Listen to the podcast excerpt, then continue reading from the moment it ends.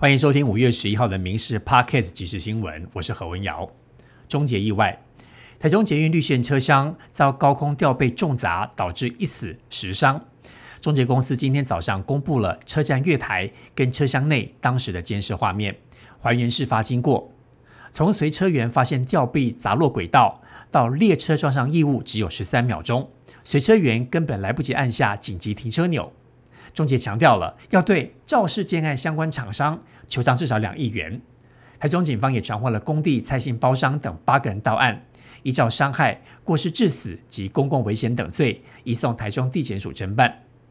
劳动部今天表示，已经开罚新台币七十五万元，兆灾营造厂奇遇营造公司为国内十大建商新复发公司旗下的子公司。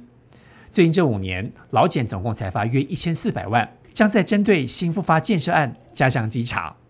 终结意外罹难者是五十二岁的静宜大学法律系助理教授林淑雅，她拥有博士的学位，在师生眼中是一位十分温柔的老师。她的招牌就是无时无刻都在脸上的笑容。家属今天重回事发现场招魂，场面哀凄。立委蔡培慧更崩溃，不敢相信二十多年的好朋友竟然用这种方式走掉。通批公安事件让无辜的人失去生命，太不合理，完全不能接受。政治焦点：红海创办人郭台铭近来动作频频，举办万人造势。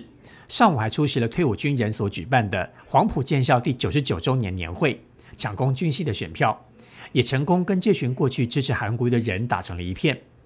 他表示，下乡之旅从民进党执政现实开始，走的是先苦后甘的路线。而新北市市长侯友谊似乎也准备好被国民党征召。国民党主席朱立伦今天松口。透露下个礼拜会推出国民党总统候选人，不过郭侯之争就怕后续无法团结，整合困难。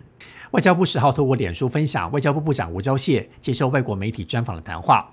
不过来看到有民众留言，必须将吴钊燮全家老小全部灭门殆尽，一个活口都不能留，以免祸害台湾。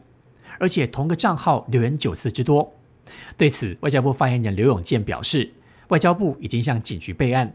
也同步加强外交部和部长的维安措施。民进党高雄市议员陈志忠涉及南港展览馆弊案，今天下午三点三十分到高雄地检署报道，在燕巢监狱服刑。对于入监，陈忠表示，生命不是等待暴风雨远离的过程，而是学习在雨中翩舞。当我们再度回首，我们会带着微笑，也会更加强大。国军史上第一批女性教招展开，蔡英文总统亲访营区试导步枪射击训练，他频频发问，也询问训练状况。蔡总统强调，这次教招是要让每一位参加教招的人都有能力守护自己的家园，也喊话国人团结，让世界看到不分性别守护国家的决心。生活焦点：好事多 A 肝莓果延烧多日，最新赔偿方案出炉，消费者只要买到三种综合莓或是冷冻蓝莓。不仅全额退费，还比较原价，分别提供慰问金四百六十九元及五百四十九元，而另外也补助检测费用五百块，万一染病，医疗费另计。不过有民众直呼没有诚意，消基会也表示赔偿落差太大，每人至少应该赔偿三千到五千元。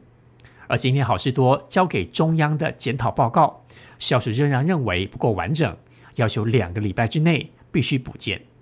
社会焦点：新北市五股区十号发生枪击命案，传出二十五岁的张姓死者就是新北市府副发言人的弟弟，传出是二十六岁的姚姓男子和死者有同事的关系，疑似为了七十万元纠纷，所以痛下杀手。不过姚姓男子坚称，因为自己不愿意再借钱，所以张姓死者才会举枪自尽。对此，新北检方今天复讯之后，认为姚姓男子涉嫌杀人、遗弃尸体等罪，向法院申请羁押禁见。国际焦点：美国《时代》杂志网络版昨天公布，五月二十二号到五月二十九号将出刊的封面是日本首相岸田文雄。六十五岁的岸田文雄第一次登上《时代》杂志。杂志内文报道，日本担心中国对台湾的侵略，专制的中国国家领导人习近平一再誓言要收复台湾。此外，内文也提及，白宫希望有影响力的伙伴制衡中国。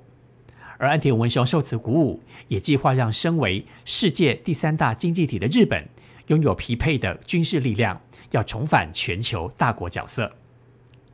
以上新闻由民视新闻部制作，感谢您的收听。更多新闻内容，请上民视新闻官网搜寻。